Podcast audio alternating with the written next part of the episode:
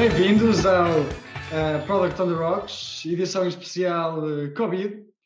Um, desta vez estamos não no mesmo espaço, uh, estamos distribuídos, stay at home, dois estabelecimentos diferentes. temos o mesmo whisky, contudo, que falaremos numa versão posterior, e desta vez vamos focar os nossos assuntos um, em assuntos que sejam interessantes nesta nova onda de, de modas e que que temos todos interesse, e portanto passo agora a palavra ao Roberto para o nosso primeiro assunto do dia. Olá a todos. sim, acho que é pertinente falarmos um bocadinho sobre toda esta temática do impacto do Covid nos nossos uh, locais de trabalho. Uh, então, o tema que eu, que eu pensei para hoje foi falarmos um bocadinho como é que é gerir equipas remotamente. Muitas vezes, equipas que não estavam preparadas para o fazer e que neste momento uh, se viram obrigadas a, a adaptar drasticamente uh, para continuar o seu trabalho. E uh, achei que era um tema interessante falarmos uh, um bocadinho sobre as dificuldades, algumas tipos que podemos dar. eventualmente, se lançarmos isto em tempo útil, poderá ser, poderá ser interessante para algumas, algumas pessoas que estão a passar pelo, pelo desafio neste momento. Sim, acho que uma das coisas que é importante nesta altura é considerarmos que já havia muitas empresas e há vários momentos que trabalham remotamente e, portanto, já há imenso material neste momento uh, em relação um, a qual será a melhor maneira, quais são os problemas a enfrentar. Acho que obviamente, portanto, estes dois lados, que é mudança muito drástica para algumas pessoas, mas em termos de metodologia de trabalho, que já existe muito material.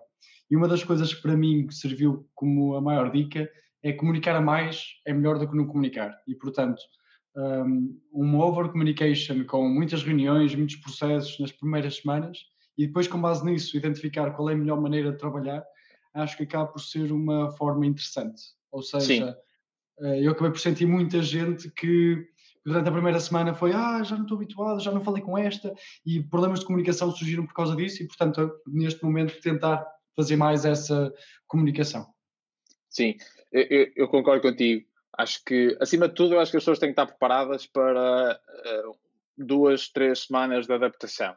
Uh, é um momento em que temos que estar à espera que provavelmente a produtividade vai descer. É, é, é até, inclusive, acho que é importante comunicar isso às pessoas para toda a gente estar confortável com isso. E mesmo neste contexto, estamos a falar de uma questão de saúde pública, inclusive a dar tempo às pessoas para tratarem dos, do, dos seus familiares ou tratarem de uh, comprarem, comprar os, os, bens necessários que eles precisam ter para também, também estarem confortáveis. Acho que é, é, importante dar essas duas, três semanas de adaptação, aproveitar também esse tempo para, já que não estamos a ser tão produtivos, para, como tu disseste e bem, uh, definir uma série de processos que depois vamos seguir nas próximas semanas. Uh, achei interessante o, o facto que tu disseste, falaste muitas reuniões, over communication, uh, não tocaste num ponto que eu acho que também é importante acrescentar, que é a questão de comunicação escrita. Uh, eu acho que é provavelmente o skill mais importante para trabalharmos remotamente, é saber comunicar muito bem de forma escrita. Uh, tem uma série de vantagens, conseguimos explicar muito melhor aquilo que queremos dizer, é tipicamente assíncrono, uh, conseguimos uh, encontrar um alinhamento muito mais linear se, se o fizermos bem. Portanto, sim, muitas reuniões é importante, mas acho também é importante fazer um, um trabalho progressivo para que a equipa se adapte e comece a escrever muito mais, fazer esse over communication, mas através de comunicação escrita, documentação, sair das reuniões uh, e, e, e, documentar uh, aquilo que, que, lá foi falado, acaba por ser muito mais importante agora, quando as equipas estão mais remote, do que antes, porque não estamos ao lado do, do, nosso colega para lhe perguntar, olha, lembras-te há pouco aquilo que falámos da reunião? O que é que, o que, é que, o que, é que ficou lá definido? Isso já não existe e depois toda, toda essa comunicação por chat acaba por ser muito mais difícil.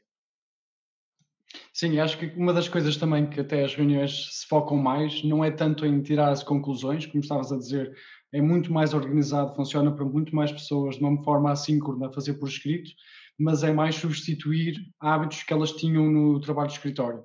Um, ou seja, poder ir almoçar e falar uns com os outros, começar o dia com simplesmente falar como é que está a vida, ou seja, ter na mesma este contacto humano uh, e não só de trabalho, uh, porque é muito fácil as pessoas se sentirem perdidas, é muito fácil um, nesta altura não saberem precisamente o que fazer ou sentirem que estão a trabalhar demasiado isoladamente e, portanto, até haver estes momentos que não são propriamente reuniões, mas simplesmente uns uh, momentos de conversa, uh, acabam por ajudar muito.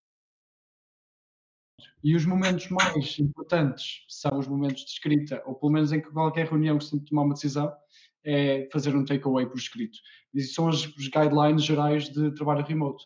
Acho que agora poderia ser interessante neste assunto uh, tocarmos na parte mais de, de momento, sentimento de crise, de mesma questão de sentimento de como é que as empresas vão suster e de muita gente que está a ser afetada por isso, malta que se calhar até já estava trabalhada, habituada a trabalhar remotamente, mas que agora tem família em casa e, portanto, nós estamos também num contexto um bocado diferente, num contexto em que a sanidade mental de algumas pessoas uh, fica um bocado em causa. Há muita gente que não estava habituada a ficar sozinho em casa durante tanto tempo e que isso afeta o estado mental. Acho que podia ser interessante também pegarmos nesta parte do assunto. Concordo contigo, concordo contigo. Um, queres queres uh, avançar com, com algumas tips de, de como é que podemos fazer isso? Sim, acho que, por exemplo, o que eu estava a mencionar de procurar com as equipas uh, ter momentos simplesmente para falar do dia a dia um, é uma forma muito um, informal de conseguir identificar se alguém se está a sentir principalmente afetado e com isso conseguir tomar ações um, sobre isso. Outra coisa é, mesmo enquanto empresa, tentar criar alguns momentos uh, quase de jogos, e há muitas maneiras de fazer isso, e tenho visto muitas tentativas agora, por exemplo, uh, concursos de ver qual é a melhor uh, refeição feita por cada um de nós, e portanto haver este, este dinamismo que acaba por existir no escritório, existir também no contexto da empresa. Claro, Outra coisa que acho também muito importante é a questão da transparência, ou seja, abordar estes assuntos, porque ter os elefantes dentro da sala não, não ajuda. Sim, concordo, concordo. Criar momentos sociais são, é absolutamente fundamental. Uh, também a questão que já, é, já é importante, mesmo quando estamos mais presentes no escritório, de realizar one-on-ones, de tentar perceber como é que as pessoas estão aqui, torna-se muito mais necessário. Uh, e se calhar se fazíamos one-on-ones uma vez por mês, neste contexto faz sentido fazer mais curtas e, e, e se calhar quinzenalmente ou até semanalmente fazer um, um touch point, principalmente uh, se sentirmos que há pessoas na nossa equipa que têm mais dificuldade em lidar com, com estes momentos, que, que, é normal, há pessoas que estão mais aptas para, para estarem fechadas em casa e trabalhar e não terem nenhum problema com isso, outras pessoas têm mais dificuldade em, em lidar com isso e, e é, é, sobretudo essas que devemos ter mais cuidado uh, e, e, estar mais próximo, conversar mais com elas. Um, acho, que, acho que também uh, é importante incentivar de alguma forma uh, um bem-estar social fora do trabalho. Um, tudo bem que socializar entre equipa é importante, mas também é nestes momentos acho que é importante incentivarmos as pessoas a criarem esses momentos também com os seus grupos de amigos, uh, realizarem algum tipo de desporto em casa ou até darem uma pequena corrida, desde que seja num ambiente perto de casa, sem, sem correrem riscos de infecção. Mas tudo isso é, é importante para, para o bem-estar. Uh, é, acho, acho que tocaste num, num ponto muito, muito importante também, que é uh, falar abertamente sobre se a empresa está apta para passar por este momento ou não, mesmo em termos financeiros Uh, acho que é muito importante. Uma das uh, questões que toda a gente se vai colocar neste momento é se a empresa tem capacidade para sobreviver uh, àquilo que é uma pandemia, mas também uma crise económica. E isso é um tema que deve ser, deve ser conversado internamente, deve, com, com honestidade, com transparência. acho que é incentivo toda a gente a, a fazê-lo. Sim, acho que acabamos por tocar em vários aspectos interessantes. Acho que isto é um assunto que, obviamente, podemos aprofundar imenso, uh, nomeadamente a questão de como fazer essas one-on-ones ou até formas da equipa uh, ajustar e conseguir colaborar. Um, e concordo absolutamente com o aspecto de é importante não descurar hábitos que existiam previamente, ou seja, uh, o contacto social, a questão de, do bem-estar físico, um, são tudo coisas que contribuem para isso e é muito fácil as pessoas uh, acabarem por se perder na rotina porque já não têm essa questão da diferença de deslocação e mesmo enquanto empresa conseguimos ajudar e incentivar as pessoas a manter esse tipo de hábitos. Muito bem. Acho que tocamos em pontos muito importantes. Não fomos, não aprofundamos na questão mais técnica de como é que product managers se devem comportar neste, uh, neste momento, mas talvez uh, gravemos um episódio uh, nos, próximos, nos próximos dias e, e podemos focar aí em questões mais técnicas, mais profundas. sobre o whisky, vou eu tomar aqui as hostes da apresentação. portanto, hoje, mesmo estando separados fisicamente, optamos por seguir o mesmo licor para nos acompanhar aqui. Uh, e neste caso uh, escolhemos o, um whisky japonês, uh, de seu nome Nika. é um whisky com um travo muito, muito forte. ele, ele é feito em, em, em, em castas de, de, de, carvalho e conservado lá, o que lhe dá assim, um sabor muito robusto. É, um, é um whisky que não, eu diria que não é uh, para meninos, uh, no entanto, tem uma qualidade sublime. E não é propriamente também do, dos, dos, mais baratos, já, já está num, pricing, num price point uh, a rondar os 40 euros, 45. No entanto, aconselho a experimentarem e até as várias variações do whisky Nika, que é, é muito interessante. Uh, tendo em conta essa descrição, que acho que melhoraste bastante face a algumas que já tivemos no passado, mas Uh, assumo que esse não seja então o Nika Days, uh, porque o Nika Days é o price point mais baixo do range e acho que não é uh, envelhecido em, em, nos cascos, acho que esse é o Nika from the barrel. Mas de facto não tenho estás, assim Então estás a ver um Nika diferente do meu, é isso que estás a dizer? acho, acho que é isso que está neste momento a acontecer, ah. porque de facto nós ah. falamos do Nika. o meu é este aqui, consegues ver, Sim. E creio que o teu seja o Found the Barrel, é, que é de facto muito bom e, eh, e, concordo e é o que tenho de obter da próxima que escolher Nika. Uh, o que é aconteceu aqui? Não fizemos over communication, fizemos uh, uma comunicação muito, muito uh, pequena e, e, não, não, não dissemos que era o nome completo do whisky e estávamos aqui enganados e tivemos que nos corrigir live, o que é sempre giro. Uh, tecnicamente, o que aconteceu foi que eu, em vez de escrever numa mensagem, escrevi em duas, porque eu disse Nika e depois noutra mensagem Days.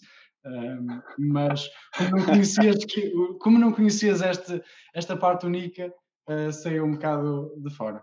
Passando agora então para o, para o nosso segundo tema, um, em que um, neste contexto uh, também do, do uh, o que é que as equipas de produto conseguem fazer, começa a haver muito a capacidade de voluntariado, e nomeadamente em Portugal tem-se visto muito movimento de voluntariado associado à criação de produtos, associação das startups e da comunidade de tecnologia, nomeadamente com o Tech for Covid, e vê-se muitos projetos a surgir, precisamente porque na área em que nós estamos é possível facilmente prototipar e resolver problemas.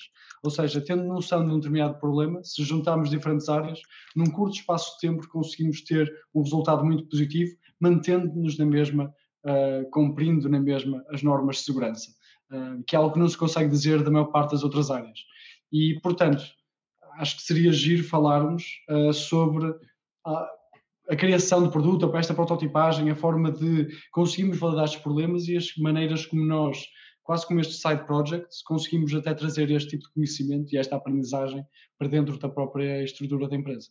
Sim, eu acho que é, é absolutamente fantástico uh, reparar como é que a vontade uh, agregada de seres humanos consegue criar tanto valor num curto espaço de tempo. Um, eu estava, uh, como, como, tu sabes, por razões pessoais não tenho trabalhado nas, nas últimas semanas e estava a acompanhar uma conversa no WhatsApp num, no, no grupo onde nasceu o, o Tech for Covid.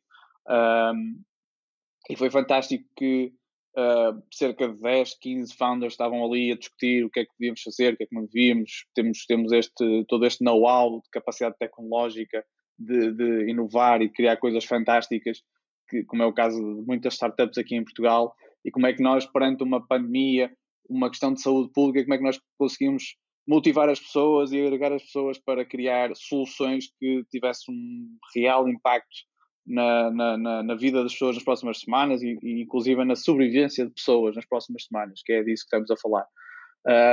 E, e, de facto uh, foi fantástico ver uh, cerca de uma, duas semanas tem já, diria eu, dezenas de projetos saídos dali, com pessoas de todo lado, inclusive de todo mundo, não é só portugueses que se juntaram ali, tem pessoas de todo mundo que se juntaram chegaram a consensos sobre o que fazer, problemas a atacar, como os atacar, tudo isto em dias. E, e é muito interessante, primeiro, celebrar isto e, e, e dizer o quão fantástico isto é, é o primeiro ponto e o mais importante, mas depois também há, há aprendizagens que devemos tirar. E nós, muitas vezes, nas nossas organizações, nas nossas empresas, estamos três, quatro semanas a discutir um, um pequeno detalhe de um, de um produto uh, e andamos ali a envolver-nos com egos e envolver-nos com, com, com muitas coisas que, que nos abstraem do essencial uh, ou que nos, que nos turvam do, do essencial. Uh, isso leva-nos a que aquela, aquela, aquele princípio básico que falamos muito em Product Management, que é ter uma visão e uma missão muito forte e muito bem alinhada, pode ser o princípio para tudo mudar em termos de, de velocidade, de execução e de, e de alinhamento das equipas.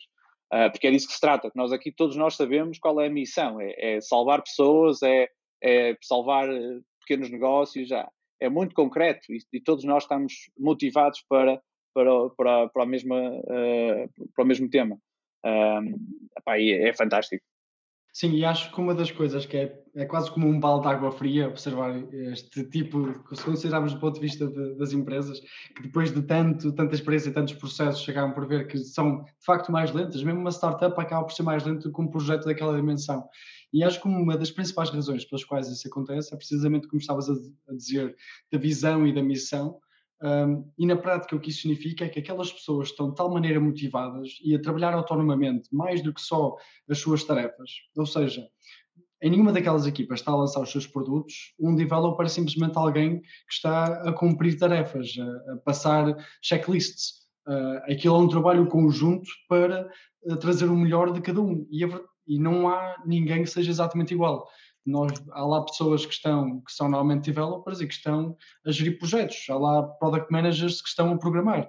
Um, mas o que há ali é um alinhamento comum, precisamente sobre uma visão, uma missão um, e uma cooperação um, muito mais intensa, porque há uma paixão sobre aquilo em que estão todos alinhados e que não sentem que são só mais um, uh, sabem concretamente em que é que podem contribuir e constantemente a iterar precisamente sobre isso.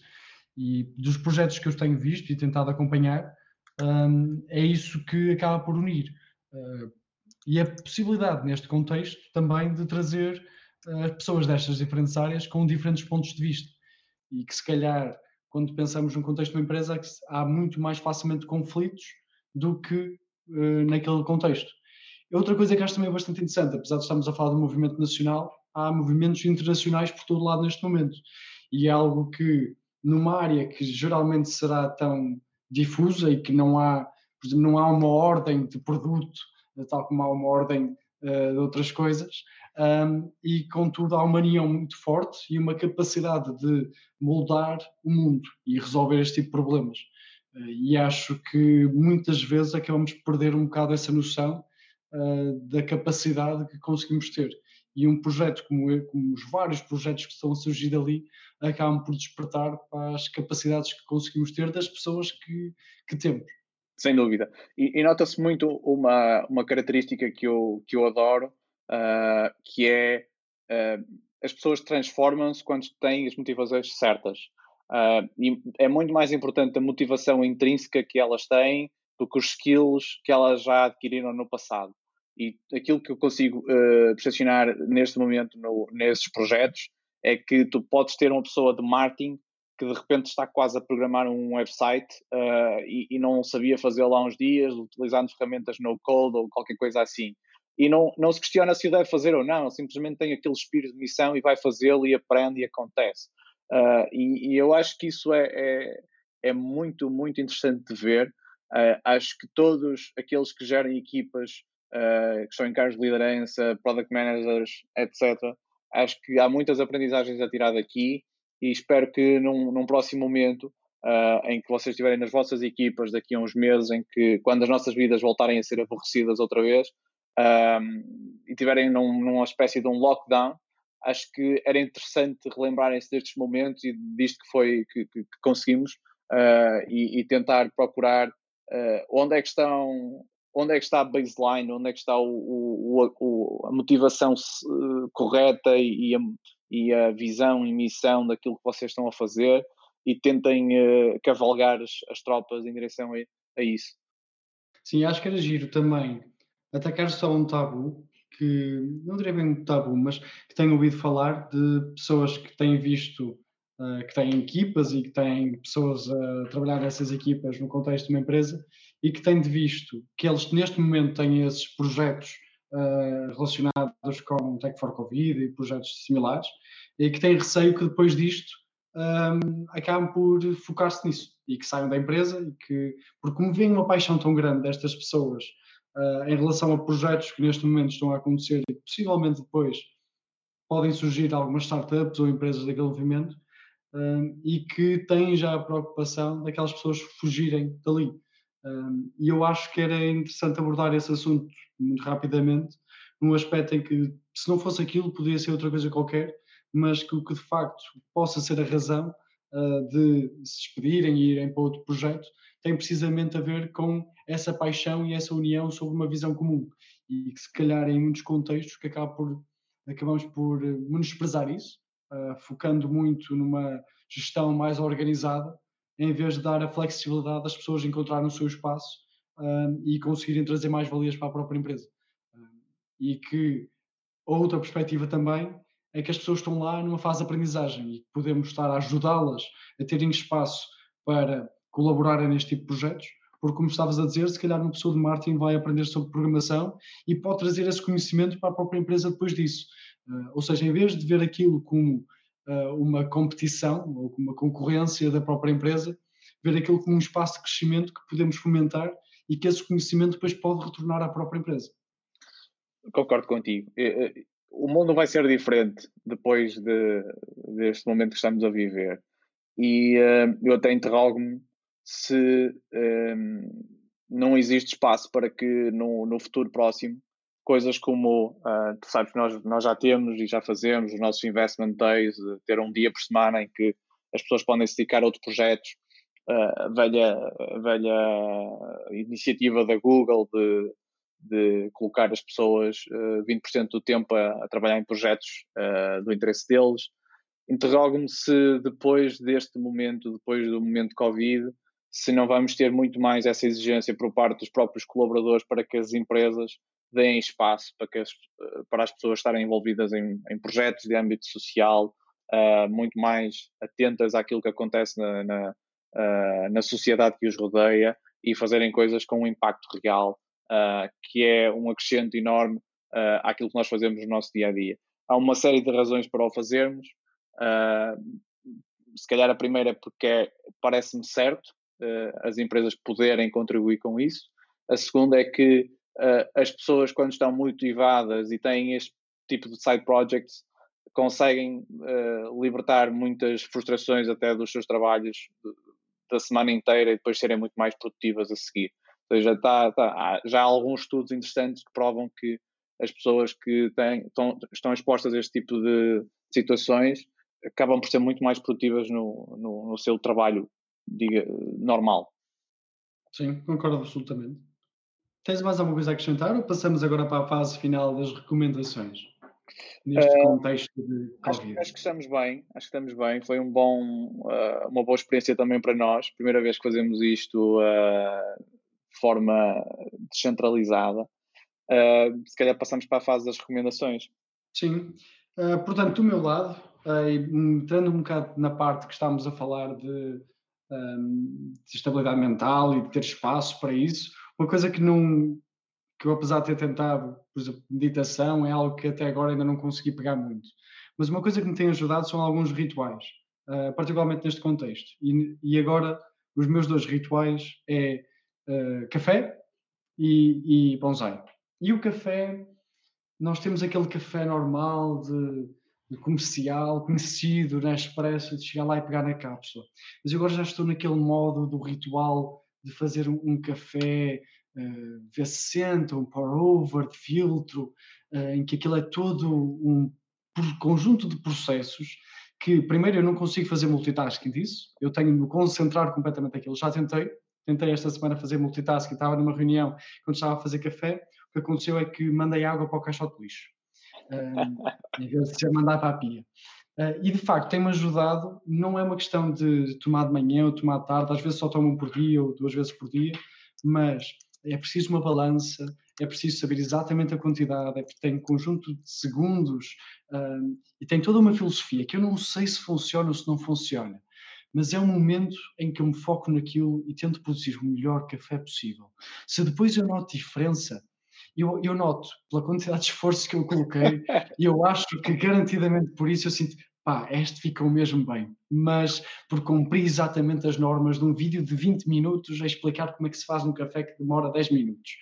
Um, e outro, outro ritual um, é um bonsai, eu comprei um bonsai e ver uma vez por semana tenho de ir lá cortar, podar um bocadinho, ver as, aquilo a crescer, tenho de regar e são coisas que no fundo não tiram muito tempo, mas que garantem que eu tenho sempre, todos os dias, um momento em que eu paro e que não consigo fazer outra coisa, mas paro e faço aquilo. Muito bem, parece-me duas recomendações excelentes. Eu acho que tudo aquilo que se enquadra em, em momentos nossos de, de, de, de, foco total são, são muito positivos. Uh, a minha recomendação também vai ser uh, mais ou menos na, na mesma onda. Um, eu, eu acho que quem me conhece sabe que, que eu adoro ler, adoro livros, uh, e a minha recomendação neste, vai ser muito genérica, que é leiam. neste momento em que estamos todos fechados em casa, em que às vezes até é difícil para nós já conviver com outras pessoas estamos em casa, em alguns casos, por, por, por, porque, é normal.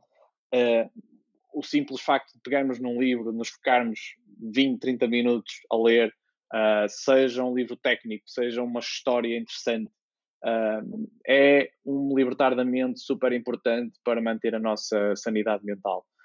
além de que aprendemos e crescemos quando lemos um livro, sendo um técnico, provavelmente estamos a, a assimilar conhecimentos técnicos, sendo uma um romance uh, ou, ou, um livro de ficção científica, temos aprender sobre outros lugares, sobre outras, outras culturas ou sobre uh, mundos imaginários que nos faz, nos faz muito bem e ajuda-nos a crescer.